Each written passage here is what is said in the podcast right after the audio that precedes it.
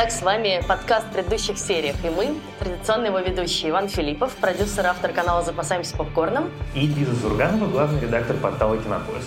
Всем привет! Сегодня мы хотим поговорить про эволюцию комедийных сериалов, а почему мы такую тему выбрали. Мы на «Ночи кино», которую мы делаем с сетью кинотеатров «Москино» здесь, в ЦДП, решили показывать классические ситкомы «Офис», «Клинику», «Парки и зоны отдыха» и «Сообщество», «Community». И когда я Ване предложила обсудить один из этих ситкомов или несколько из них, Ваня мне жестко сказал, нет, я не люблю ситкомы и обсуждать их не буду. Ваня не так сказал. Ваня сказал, что он не любит комедии глобально как явление, и поэтому у нас сегодня будет такой очень интересный разговор, в котором Лиза будет все время разговаривать про комедию, а я буду все время тянуть разговор в другую сторону и пытаться увести его в драму. Так вот, да, и поэтому мы решили поговорить. Ваня любит комедии, но другие. Вот что мы выяснили. Потому что, на самом деле, даже в этом году, если вы слушаете наш подкаст с самого начала, мы уже обсудили несколько очень классных комедийных сериалов, начиная от «Полового воспитания», «Жизни матрешки», который такая драмеди, э, сериал «Шучу», про который Ваня много рассказывал. Мы его, кстати, не обсуждали. Мы не обсуждали его подробно, но наверняка еще обсудим. В общем, очевидно, мы их все равно любим. Просто ситком — это немножко другой жанр, и если говорить про эволюцию ситкомов, то сформировались они вообще и стали популярны в 50-х годах прошлого века в Америке. Ну, точнее, там один из первых ситкомов появился еще в конце 40-х, а уже в 50-х появился первый хит ситком, называется он «Я люблю Люси», I Love Lucy. И такой черно-белый ситком, один из самых первых, знаменитых. Я думаю, что, скорее всего, никто из вас его не смотрел. Может быть, кто-то смотрел. Вот есть один человек в зале. Я, честно, не смотрела. Мне, конечно, тяжело себя заставить смотреть уже настолько старые сериалы. Вот, это как раз, мне кажется, удобный момент, чтобы рассказать смешную вещь, которую я помню, одну из единственных, которую я помню про ситкомы. Это история про то, откуда взялся закадровый смех что «Закадровый смех», как правильно сказала Лиза, это 40-е, 50-е годы появления ситкомов. Соответственно, люди, которые смеются за кадром, это люди, которые смотрели эти ситкомы, условно говоря, в 40-х, 50-х. То есть им тогда было, ну, точно больше 20 лет. И другими словами, вот эта замечательная шутка, что смех людей в ситкомах современных — это смех людей, которые давно уже все умерли. Это правда, потому что эта смеховая дорожка, она одинаковая. Ее использовали на одних и тех же ситкомах много-много-много раз. Да, вот. на самом деле, и как и раньше, до сих пор некоторые ситкомы снимаются в студии, даже вьем перед как бы, некоторой аудиторией. Мы видели много, например, кадров со съемок сериала «Теория большого взрыва», который снимается вот буквально перед живой, живой аудиторией. Да, это, это очень здорово, и это такой вот пережиток прошлого, который дошел до наших дней и сохраняется. А закадровый смех действительно мертвых людей остается с нами. Так вот, и, наверное, начать разговор про ситкомы нужно с сериала «Друзья». Потому что удивительным образом, несмотря на то, что он не первый и не последний, он какой-то самый живучий, самый долгоиграющий. Потому что вот сейчас история про то, что друзья уходят с Netflix на новую платформу HBO Max, это совершенно колоссальная проблема для Netflix, потому что их очень-очень много смотрели. И вот как раз попытаться понять, почему люди смотрят такой вроде бы простой сериал, который на самом деле уже во многом сильно устарел, мне кажется, интересно.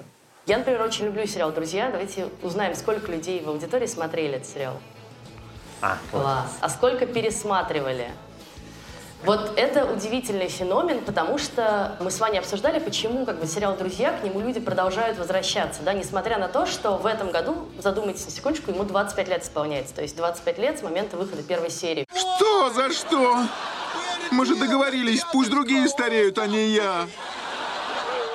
Но мы, несмотря на то, что он уже немножко устарел, да, люди говорят по странным телефонам, которые наши, наверное, уже, не знаю, вот 20-летние или подростки уже вообще не понимают, что это такое, да, нет смотрят Инстаграма. телевизор какие-то странные. Да-да-да, не смотрят телек, нет Инстаграма, никто не тупит в Твиттер.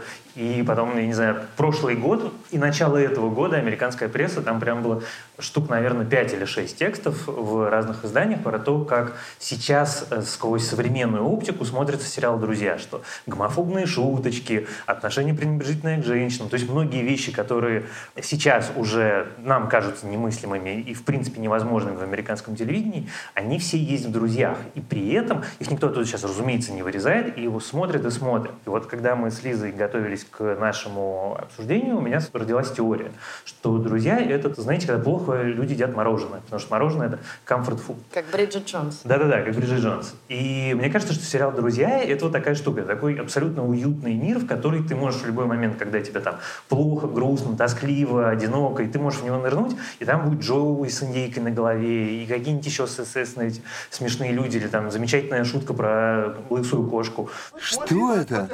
Что за чертовщина? Это кошка? Это не кошка. Нет, кошка. Кто ее вывернул наизнанку? Извините, до сих пор смешно. Я хотела сказать, что да, это все так, и на примере сериала «Друзья» на самом деле очень удобно разобрать структуру ситкома, как он устроен, да, потому что большая часть из них так или иначе следует одному и тому же канону. Это некоторая группа людей, семья, прям иногда буквально семья, не знаю, как вот в американской семейке или как там три в... семьи. Симпсонах или как в «Женаты с детьми», вот, и «Я счастливая няня», вот это вот все. «Моя прекрасная няня», простите. Так вот, но здесь у вас коллектив друзей, бывают еще коллективы на работе, коллеги, да, как в офисе, например, или в клинике, и- или бывает коллектив друзей, как, как в «Друзьях», как «Теория большого взрыва», или как «Я встретила вашу маму». На самом деле оба эти сериала так или иначе работают с друзьями и с э, их аудиторией. И это знакомые вам люди, которые практически не меняются с годами или очень мало меняются. С ними не произойдет никаких кардинальных изменений. Они не умрут, они не заболеют смертельно. Они могут там пережениться друг с другом, как-то перевстречаться, что мы наблюдали в «Друзьях» довольно активно в последних, особенно сезонах. Но в целом все типажи этих героев сохранятся от начала и до конца, более-менее. Росс останется таким же занудой, да, который любит своих динозавров, археологию и вот это вот все. Рэйчел останется горячей красоткой, которой все время какие-то проблемы и выяснения отношений с мужчинами. Моника будет хозяйственной, э, семейной такой женщиной. Э, Чендлер с тупыми шутками. Джоуи немножко сексист, э, немножко тоже такой Ладно, странноватый не сексист, чудак. балбес просто. Балбес, вот. И, конечно же, Фиби, которая, в принципе, не от мира сего, она тоже такой и останется. И это действительно очень комфортное и приятное ощущение, когда ты знаешь, ты на любой серии можешь подключиться к этому сериалу, и тебе классно и смешно, и тебе не важно, что происходило до этого, что происходит потом, в, в сериале в смысле. А тебе просто приятно провести 20 минут с любимыми людьми, да, это вот как, не знаю, позвонить друзьям или позвонить родителям. И за завтраком потратить 20 минут на очень приятный сериал. Вот. И из-за этой особенности ситкомов, из-за того, что у персонажей практически никогда нет развития, нету арок, нету каких-то серьезных э, изменений, которые мы, в принципе, ждем от сериалов, связана и одна из главных проблем ситкомов, которая, например, мне кажется, лучше всего видна даже не на «Друзьях», а на сериале, на ситкоме «Теория большого взрыва». Was in a hot, dense state that nearly 14 billion years ago expansion started. Wait. Что когда мы начинаем смотреть «Теорию большого взрыва», и когда там в первом сезоне это страшно смешной сериал, они смотрятся, все эти ребята, все эти герои, они смотрятся органично. Вот это такие вроде бы взрослые люди, которые ведут себя как э, хипстеры, гики, такие немножко э, повернутые на массовой поп-культуре, которую мы все так страшно любим. Но идут годы, они не меняются. И в каком-то там седьмому сезону, если вы вдруг случайно включите, то вы увидите, что это 45-летние дядьки, которые ведут себя как будто им 19, и это производит абсолютно криповое впечатление. И ты так думаешь, ну черт, черт, что это? И в этом, э, собственно, проблема не только теории Большого Взрыва, просто там это очень хорошо видно. В принципе, все сериалы выгорают. То есть первый сезон у выдающихся ситкомов всегда очень классный, второй чаще всего симпатичный, на третьем уже начинается плато, а после третьего уже, что называется, начинаем нащупывать дно. Почему это происходит и почему их не закрывают? Потому что это никогда не сказывается на цифрах. То есть как бы не смешно не шутили в «Теории Большого Взрыва» или в последних сезонах «Друзей», смотрит их абсолютно то же самое количество людей. Потому что это привычка. И вот то, что говорит Лиза, что нам хочется провести время с это с точки зрения аудитории уже даже по большому счету не важно, что происходит на экране, главное, чтобы там ходили привычные люди, и что-то там они говорили, и что-то там с ними происходило. А качество, оно к шестому, седьмому сезонов ситкомов всегда заканчивается. И обычно ситкомы, вот все последние крутые ситкомы заканчивались в тот момент, когда просто главным актерам надоедало, и они говорили, что нет, конечно, миллион долларов за серию, как сейчас получили ребята, которые «Теория большого взрыва». Все. А, Это, конечно, замечательно, но мы больше просто не можем. Это невозможно, давайте уже закрывать. А так, и вот как раз на теории Большого Взрыва просто была по, по этому поводу про экономику сериала довольно большая статья, что цифры на седьмом сезоне были точно такие же, как на шестом, на пятом. То есть его продолжали и продолжали смотреть, и всем было более-менее наплевать, что там уже давно не смешно. Значит, Говард отправился в космос. Да, на МКС. 400 километров в том направлении. В настоящий момент Воловец смотрит на нашу планету словно крошечный еврейский греческий бог. Зевсовец. Там не было наплевать. Я, например, очень страдала и, честно, не смогла досмотреть этот сериал, хотя я очень любила первые несколько сезонов. Я с трудом досмотрела, как я встретила вашу маму, просто уже, чтобы уже посмотреть, что там за мама, что с ней произойдет. И была несколько разочарована последним сезоном. Ну и, друзья, это, конечно, главная боль, наверное. Не знаю, согласитесь со мной или нет, но по мне так последние два сезона «Друзей» уже совершенно вымученные, ненужные. И очередная какая-то там марка отношений Рэйчел с Джоуи, потом опять с Росом. Это, ну, как-то прям уже все, хватит, ребята.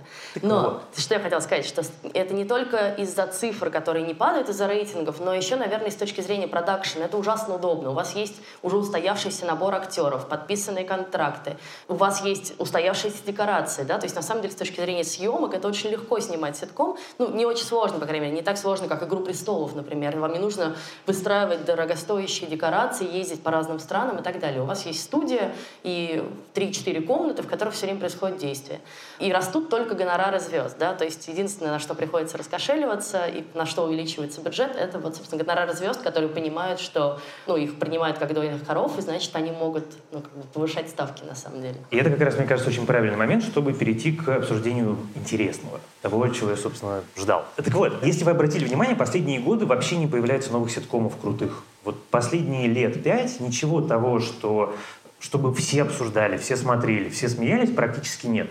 Да, я вот что... видела статистику, что если в 90-х годах там 20 из 30 топовых сериалов, самых популярных, это ситкомы, это комедии, там Seinfeld, потом «Друзья» появляются и так далее, то в нулевых уже комедий в топе почти не остается, там 2, 3, 4, а появляются драмы. И на самом деле, если вы посмотрите сейчас, что на MDB, что на Кинопоиск, на первых местах это все равно драмы. Это «Чернобыль», это «Игра престолов», это, не знаю, «Breaking Bad», вот такие большие драматические сериалы.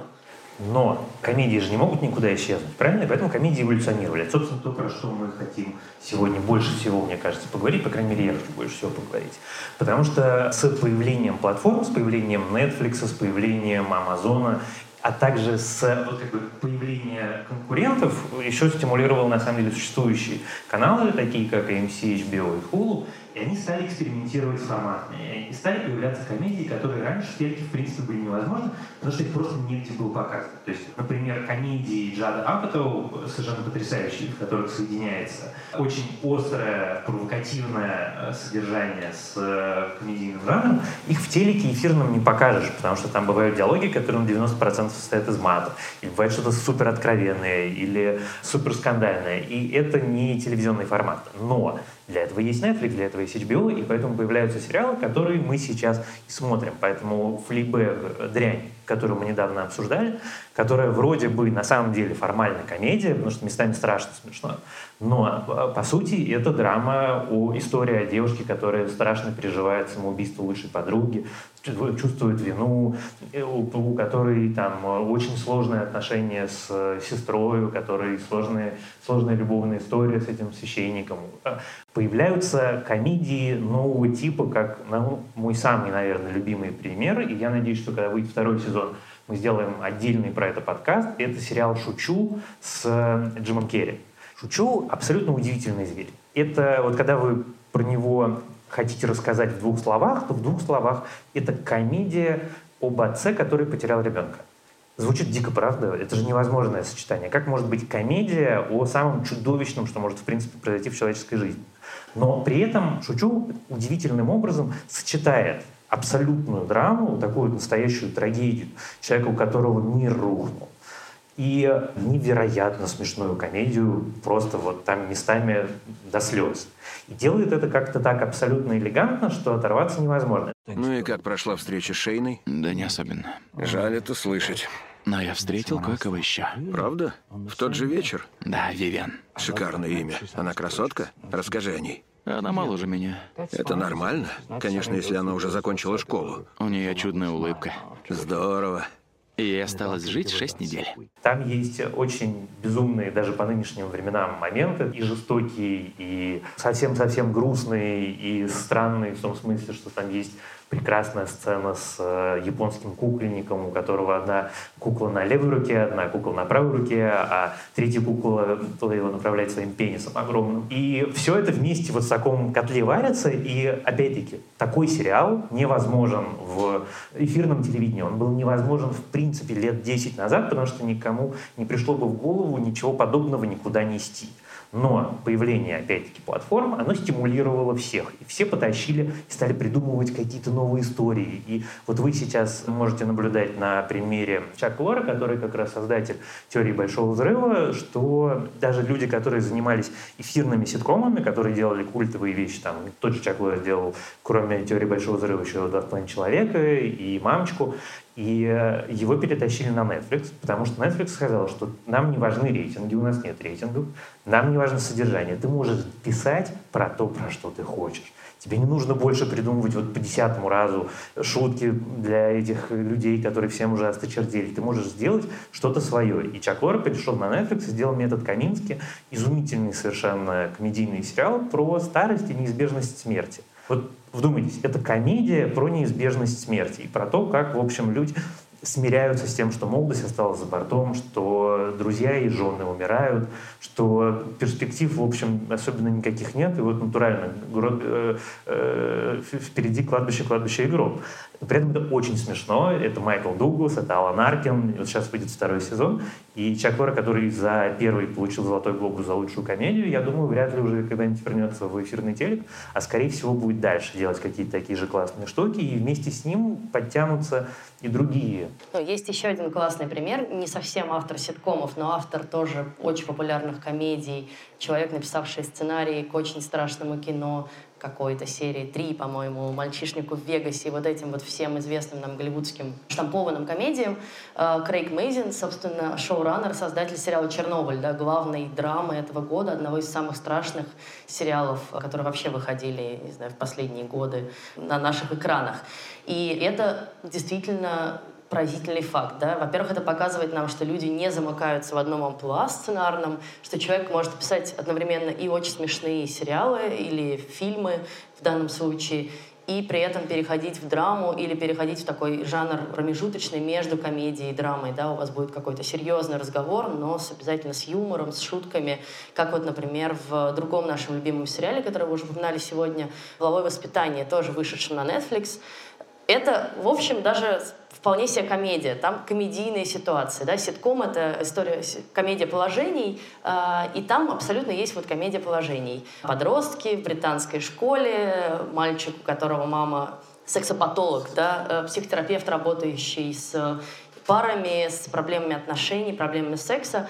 И он очень страдает от комплексов, от того, что мама его все время как-то пытается тоже воспитывать, пытается влезть в его жизнь, а он сам такой довольно тихий, такой настоящий ботаник да, в школе, непопулярный, вместе со своим другом. Они такая, в общем, парочка аутсайдеров немножко. И он в какой-то момент с популярной, суперпопулярной девушкой придумывает э, такой, собственно, бизнес, э, бизнес. бизнес, да, тоже открывает как бы клуб психотерапии для парно уже школьников школьников, да, для школьников, которые точно так же испытывают проблемы с сексом. Ну, то есть, когда я говорю школьники, надо понимать, что это все-таки high school, это последние 16, классы 16, школы, да, им уже всем 16-17 лет, и, в общем, ну, если мы не будем ханжами, мы понимаем, что это тот вполне возраст, в котором секс очень интересует э, молодых людей, и им важно понимать, не знаю, как предохраняться, что делать, если э, твой партнер не хочет включать свет во время занятий сексом. Там есть самые разные пары, да, там есть гей-пары. там есть смешные истории, там есть этот парень, который занялся сексом с арбузом, и теперь у него все щипит и жжет, и он очень страдает и не знает, что с этим делать.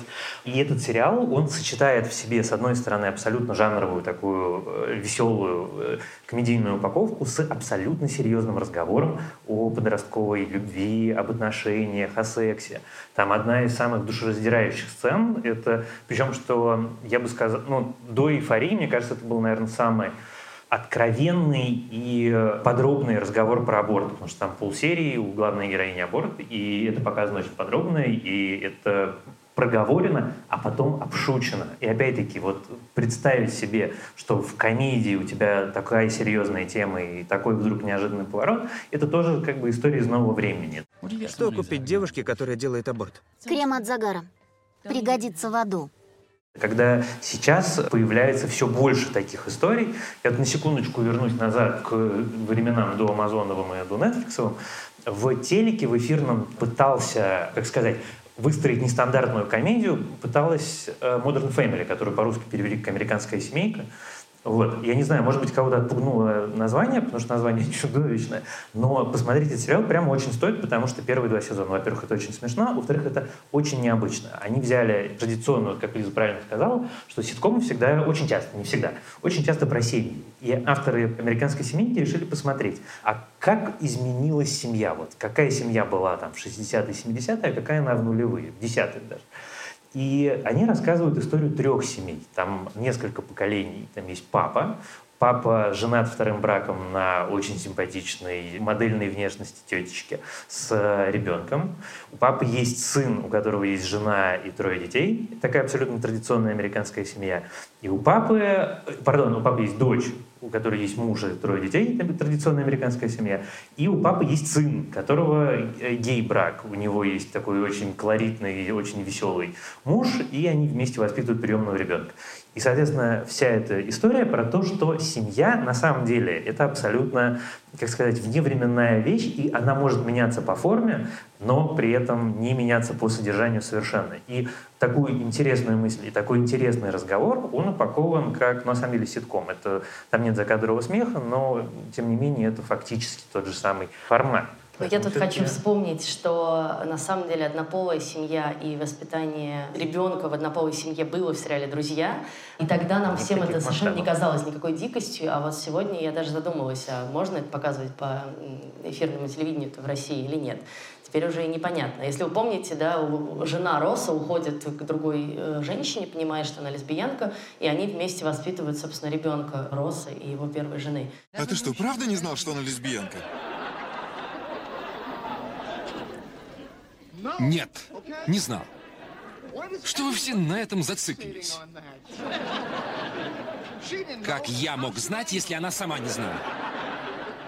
И там это тоже масса, ну, как бы, и обшучивается, и рост страдает по этому поводу. Но при этом это абсолютно жизненная ситуация. Почему еще нам так нравится ситком? Потому что герои их почти всегда это персон... или комедии. Это персонажи, как Ваня любит говорить, relatable, да, с которыми нам очень легко себя соотносить. Будь это, не знаю, э, подростки в школе, мы тоже помним, каким мы были в школе. Будь это какие-то 20-летние чуваки в Нью-Йорке, снимающие квартиры, ищущие работу, сталкивающиеся с проблемами в отношениях, отношениях, будь это комедия положений на работе, как в офисе, да, мы все знаем, какие бывают э, неприятные начальники, коллеги и так далее, и так далее. Все это очень нам понятно и близко, и поэтому нам так смешно.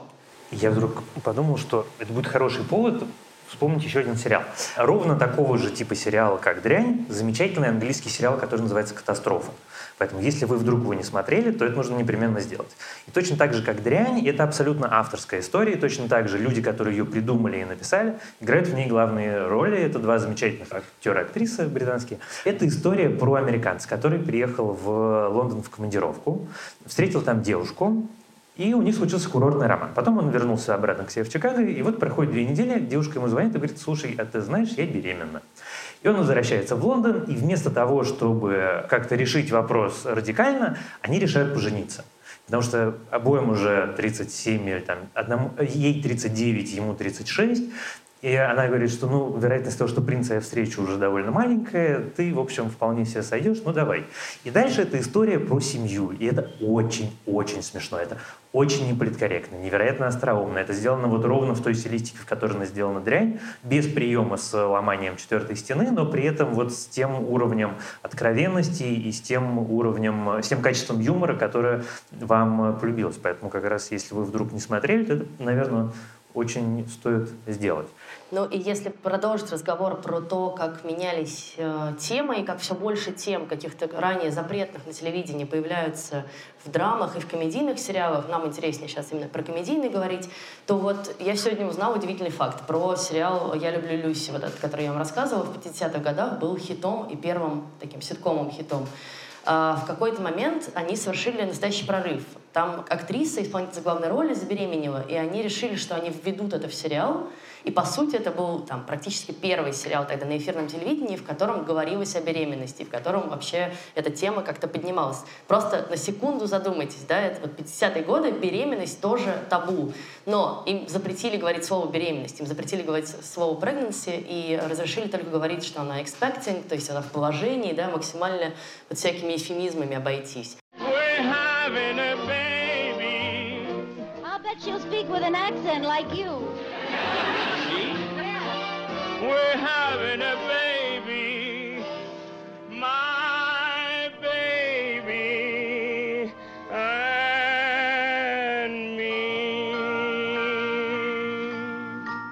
А сегодня истории про то, что главная героиня беременная и ждет ребенка, ну, вы, в принципе, никого не удивите, ну, как это должно быть, потому что это вообще-то жизнь, и это нормально. Женщины иногда бывают беременны. Уже 30 лет назад, мне кажется, никого нельзя было удивить. Да, но это я просто к тому, что вот можно очень хорошо на этом примере проследить ту самую эволюцию, о которой мы говорим, да, к чему мы пришли вот за эти уже 70 лет. Ну, тогда, да, тогда можно вспомнить конец э, долбанного мира, я не знаю, как он по-русски. Конец гребаного мира, The End of the Fucking World. Если, опять-таки, если вы не видели, то это замечательный сериал британский, это Channel 4 с Netflix. История про мальчика, который думает, что он психопат, и, дико одинокую девочку, которая сбегает, они вместе сбегают из дома и отправляются в путешествие. Такой роуд-трип. Больше всего это похоже на «Королевство полной луны», только гораздо жестче. Такое, знаете, «Королевство полной луны» 18+, потому что там насилие, маньяки, убийства, секс. Вот когда Лиза говорит, что 40 лет назад нельзя было показывать, это уже даже больше, чем 40 лет назад, 50 лет назад нельзя было показывать э, беременность. 70. 70. Сейчас Я, я, 2019 не- да, я не, я не умею в цифры, простите. Значит, что тогда нельзя было показывать беременность, а в сериале the Fucking World совершенно нормальная сцена с девочкой, у которой начинаются месячные, и это все, в общем, довольно показано, и никого это совершенно не смущает, потому что, алло, 2019 год на дворе, ну, 18 тогда был. Другими словами, мне кажется, вот если подводить черту какой-то какой вывод под нашим разговором, то комедии просто взрослеют. Они потихонечку вместе со зрителем уходят в, к разговору о гораздо более серьезных вещах, потому что 21 век подарил нам э, понимание, что говорить легко и говорить с юмором можно совершенно не только о вещах безобидных и э, легких, что через юмор и через комедию мы можем обсуждать вещи по-настоящему трагические или серьезные, да, условно говоря, та же «Матрешка», которую упомянула Лиза, про которую мы тоже делали выпуск, э, вполне себе, с одной стороны, комедия, но с другой стороны, она же очень грустная история. Это история про травму, история про принятие себя, история про, опять-таки, взросление. И э, очень интересно посмотреть, как этот жанр эволюционирует дальше, потому что с каждым годом появляются все новые и новые какие-то истории, совершенно неожиданные и тематически неожиданные, и это очень неожиданных авторов. Вот. Ну и, конечно, спасибо Богу за британскую комедию, потому что все-таки пока самое лучшее, за исключением «Шучу», оно оттуда пришло. Ну и мы еще с Ваней вчера, когда обсуждали план подкаста, начали думать о том, а что же вообще есть у нас на родине, в России, да, и поняли, что вот из тех сериалов, которые нам нравятся и которые подходили бы под это определение таких новых комедийных сериалов, пожалуй, э, ложится в это только «Звоните Ди Каприо», да, сериал, который вышел, ну, уже почти год назад. А вот кто смотрел «Звоните Ди Каприо» здесь? совсем немного людей, и это удивительно на самом деле, потому что, наверное, это говорит о том, что вы просто мало смотрите русских сериалов. Вам кажется, что они неинтересные. Это с одной стороны так, а с другой стороны, это тоже очень сильно меняется в последние годы. Нельзя не ну, честно сказать, что и ТНТ Премьер, и Старт, и разные и сервисы очень активно в это идут. И сейчас мы будем наблюдать бум качественных российских сериалов. И «Звоните Ди Каприо» — это ну, одна из первых ласточек, весточек такого тренда, потому что это сериал, который придуман и снят Жорой Крыжовниковым, которого вы знаете, наверное, по фильмам «Горько» и «Самый лучший день». И я вот честно люблю фильм «Горько». Мне кажется, это очень смешная комедия. Я знаю, что много людей ненавидит этот фильм всей душой, но, тем не менее, «Звоните Ди Каприо» совершенно другой, на самом деле, сериал. Для тех, кто не смотрел, я коротко расскажу сюжет. Главный герой, актер, он прям актер тоже в сериале, играет его Александр Петров, узнает, что у него ВИЧ. Он довольно занимался, жил беспорядочной половой жизнью, как это любят говорить на телевидении или где-то. А, 80-е. Ну, короче, в общем, в какой-то момент выясняет, что вот какая-то из девушек, с которой он переспал, умерла от СПИДа, и он идет проверяться и выясняет, что у него тоже ВИЧ. И дальше постепенно это как, знаете, вот вокруг него образуется такая пустота, как его друзья, семья, коллеги начинают об этом узнавать, все перестают с ним общаться, все боятся к нему прикоснуться, да, это очень реалистичный сериал о ситуации, которая действительно такой стигме, которая сопровождает людей с ВИЧ, и которой на самом деле не должно быть. Мы все это прекрасно понимаем. Если вы хоть немножко про это читали, вы понимаете, что это не передается там рукопожатием, прикосновением, по воздуху и так далее. И люди, которые выяснили, что у них ВИЧ, не должны становиться изгоями в обществе. И это сериал вот про это. И это, с одной стороны, драма, безусловно, потому что, ну а как еще назвать сериал, в котором главным, главным героем такое происходит? Но, с другой стороны, там масса комедийных ситуаций, там очень смешные актеры, великолепный совершенно Андрей Бурковский, Юлия Александрова и сам Петров тоже выдающиеся играют комедийные роли. И это удивительный микс, и это, правда, не пожалеете времени, посмотрите, тем более, что это, по сути, мини-сериал, он как бы, это завершенная история, я не думаю, что там будет продолжение, и там всего-то, в общем, серии 10. 10 серий. Марина, Марин, послушай меня. ВИЧ не передается воздушно-капельным. Я тебе из интернета читаю сейчас. Воздушно-капельным, водным, контактно-бытовым путем через использование общей посуды, одним туалетом, транспортным, при посещении школы. Я ничего не хочу сейчас слушать. Девочки, хватит спорить, Костю в огонь! Ну куда мы сейчас поедем, Марин? Я не знаю, куда мы поедем. В гостиницу поедем.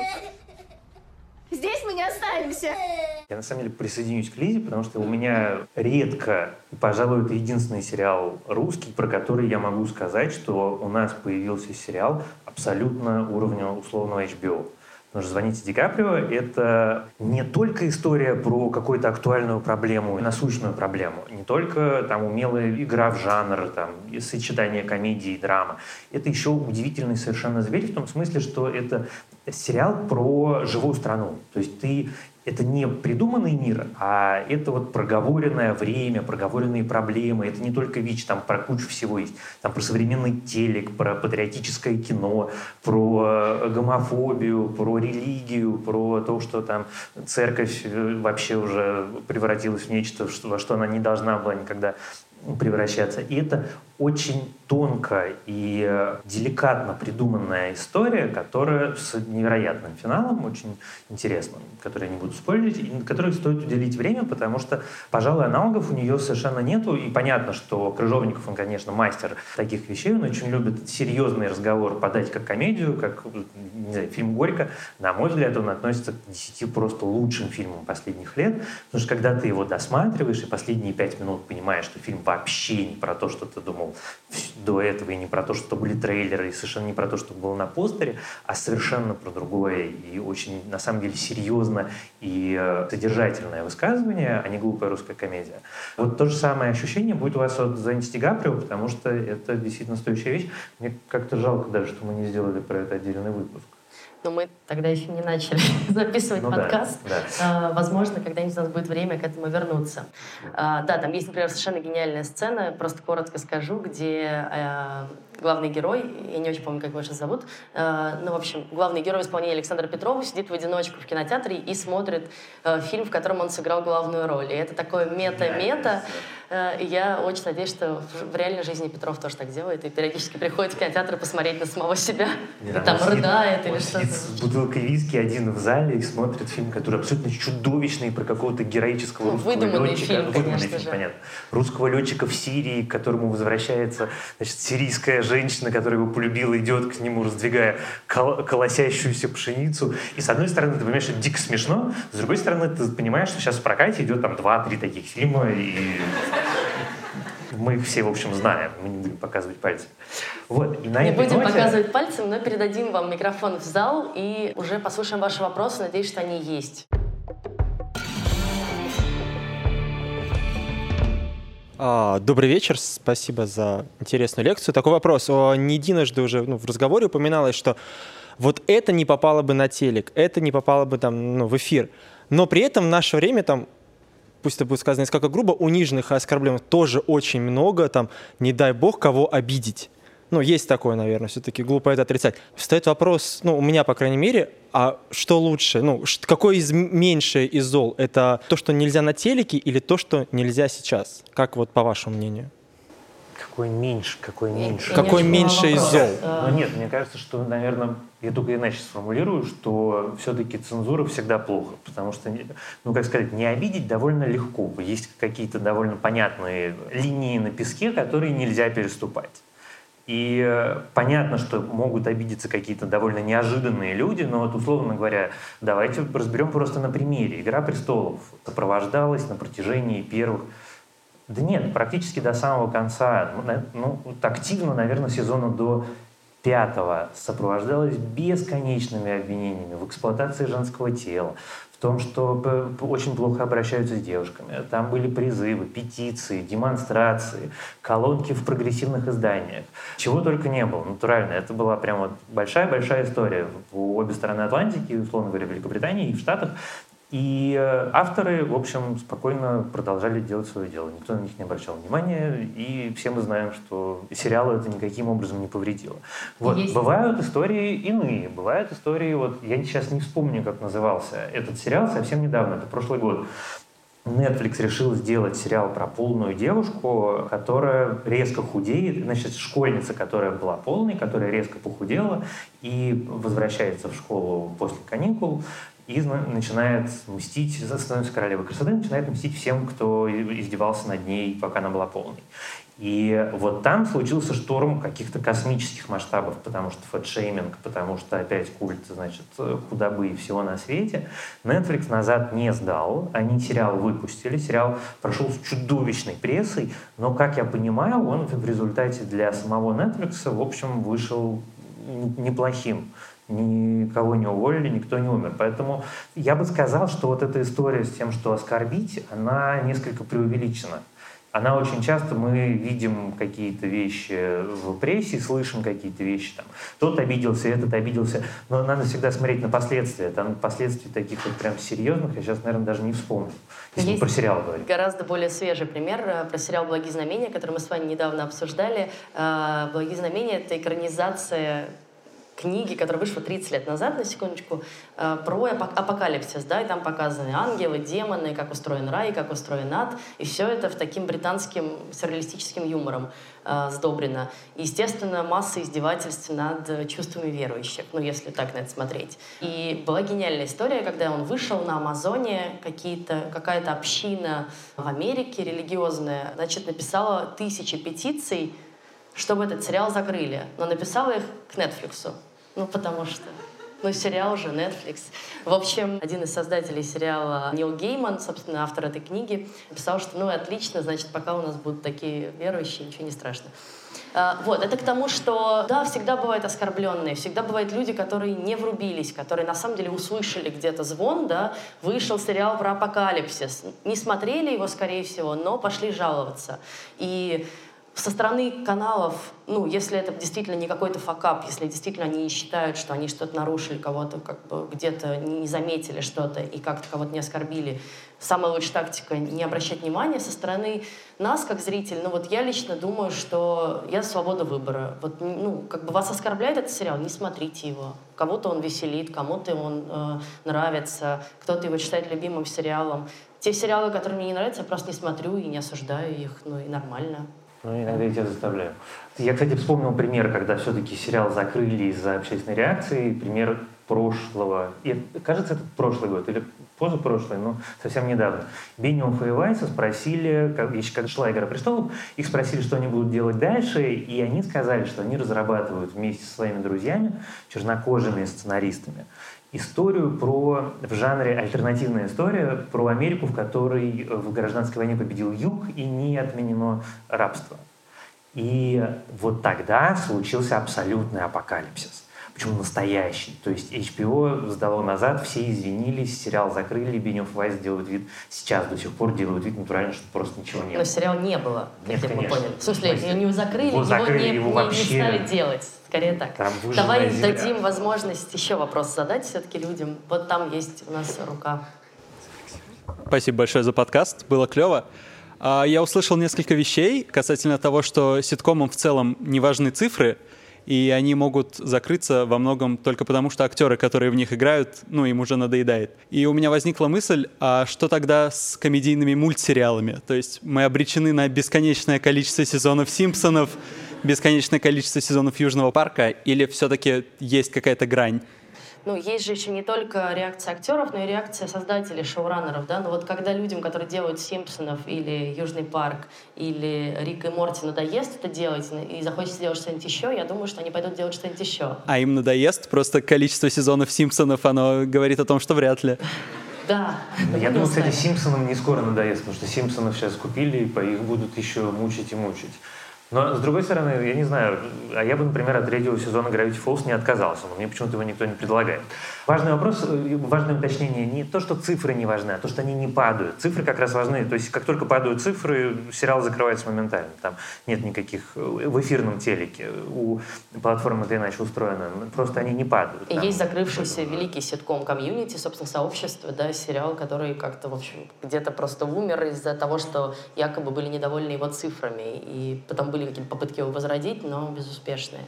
Вот. А я просто про мультсериалы знаю довольно мало, поэтому я не могу сказать. Но при этом «Симпсоны» — это единственный сериал, где вас реально не смущает то, что герои не меняются уже 30 лет, и что Мэгги до сих пор сосет соску.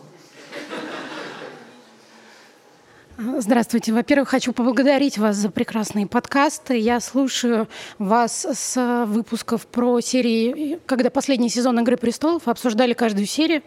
Подсела и э, прям только выходила и сразу слушала, где бы я ни была. И на эту тему мы с подругой тоже решили записывать наши разговоры о кино и сериалах. И выпустили свой тоже такой ну, можно назвать подкаст. Вот в связи с этим хотела спросить, что бы вы посоветовали начинающим? Начинающим подкастерам? Да.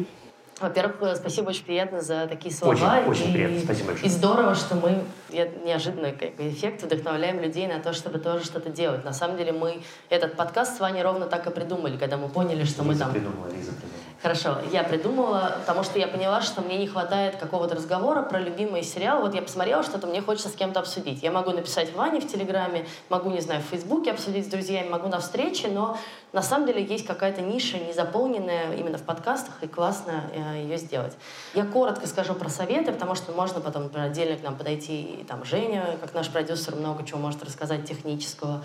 Но совет, наверное, э, главный такой. Подкасты сейчас становятся новым трендом, их будут делать все больше людей, все больше людей будут в это идти. И здесь очень важно найти какой-то свой голос, ну, голос в смысле, что у вас есть какая-то узнаваемая, понятная интонация, о чем вы говорите каждый раз, да, вы не перескакиваете с жанра на жанр, наверное, с темы на тему бесконечно.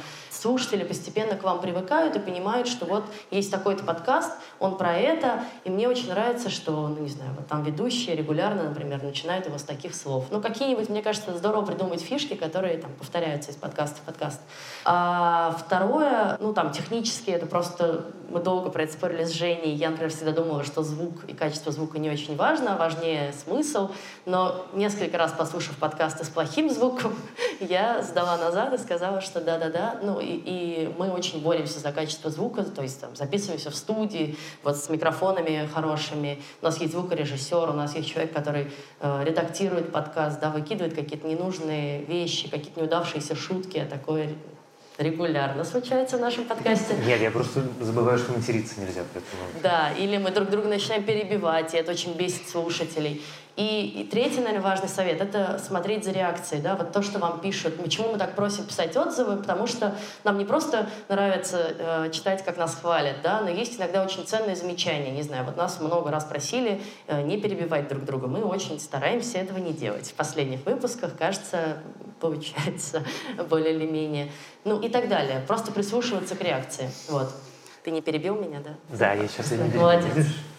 Возьми медальку. Спасибо за очень интересное обсуждение. Вы упомянули, что тенденция сейчас в комедийных сериалах, что база сериала становится более драматической и более тяжелой. Как вы думаете, что, в общем, потом а, будет в будущем с ситкомом? А не станет ли драма сильнее так, что вытеснит ситком полностью, или ситком будет максимально прятаться за драматической оболочкой?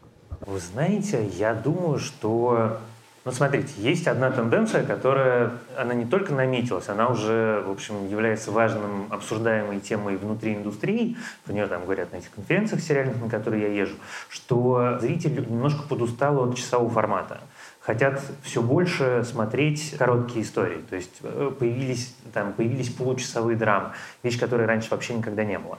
Так вот, ситкомы, которые по изначально 25 минут, там плюс реклама, они, с одной стороны, из эфирного телека, как мы с Лизой подробно обсудили, потихонечку исчезают и немножко вымирают, но я не думаю, что они вымрут совсем. Я думаю, что будет какое-то перерождение, что появится кто-то, кто придумает, как это сделать заново.